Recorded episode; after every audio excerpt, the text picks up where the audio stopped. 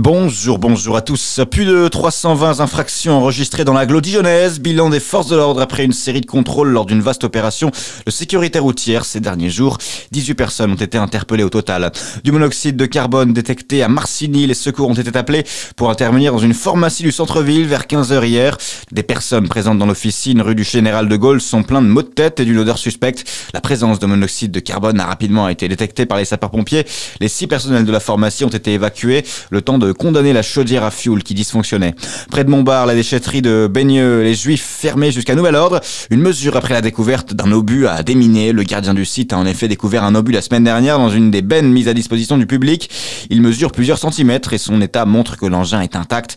En revanche, impossible de savoir qui l'a déposé.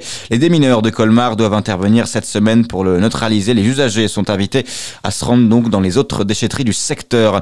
J-1 avant le début de la collecte des restos du cœur dans le Jura, dans les locaux de l'association. Tout le monde s'active pour préparer au mieux ce week-end. Actuellement, près de 3500 personnes sont accueillies dans le Jura, ce qui représente 1400 familles. Comme chaque année, certains produits sont à privilégier si vous souhaitez donner. Pensez au sucre et au café notamment. Et pour pouvoir réceptionner les dons, Gilles Vandel lance un appel pour recruter de nouveaux bénévoles. Écoutez. On a besoin de bénévoles d'un jour ces bénévoles d'un jour viennent euh, s'ajouter aux bénévoles permanents pour pouvoir euh, faire euh, les choses dans les magasins, ramasser dans les magasins. Tout le monde est appelé à, être bénévole. Il n'y a pas de restriction, on prend tout le monde. Et selon ce que les gens veulent faire, on les met dans l'ambition qu'ils veulent faire. Et selon le nombre d'heures qu'ils veulent donner au resto du cœur, si c'est une heure, si c'est une journée, si c'est deux jours, voire même une semaine, on adapte les choses par rapport à ce qu'ils demandent.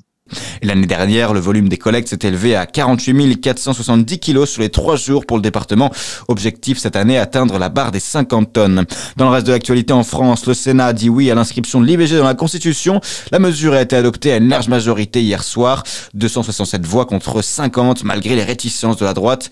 Un pas décisif dont je me félicite, a indiqué le chef de l'État Emmanuel Macron.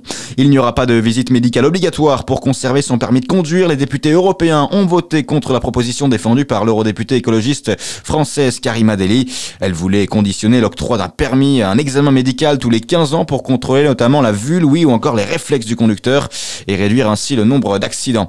Et puis on termine avec un mot de sport et le sport d'hiver et le retour de la biathlète jurassienne Lou Jean Monod en Coupe du Monde de biathlon aujourd'hui. Après les mondiaux et ses quatre médailles obtenues lors des mondiaux, elle sera en piste en début euh, d'après-midi du côté d'Oslo en Norvège, épreuve de l'individuel. Lou Jean Monod qui sera la première française à s'élancer avec le Dossard 25. Elle vise évidemment une médaille, un podium sur l'épreuve. Épreuve qui va donc débuter à 14h15 pour la jurassienne Lou Jean Monod en biathlon. À suivre votre météo sur Fréquence Plus.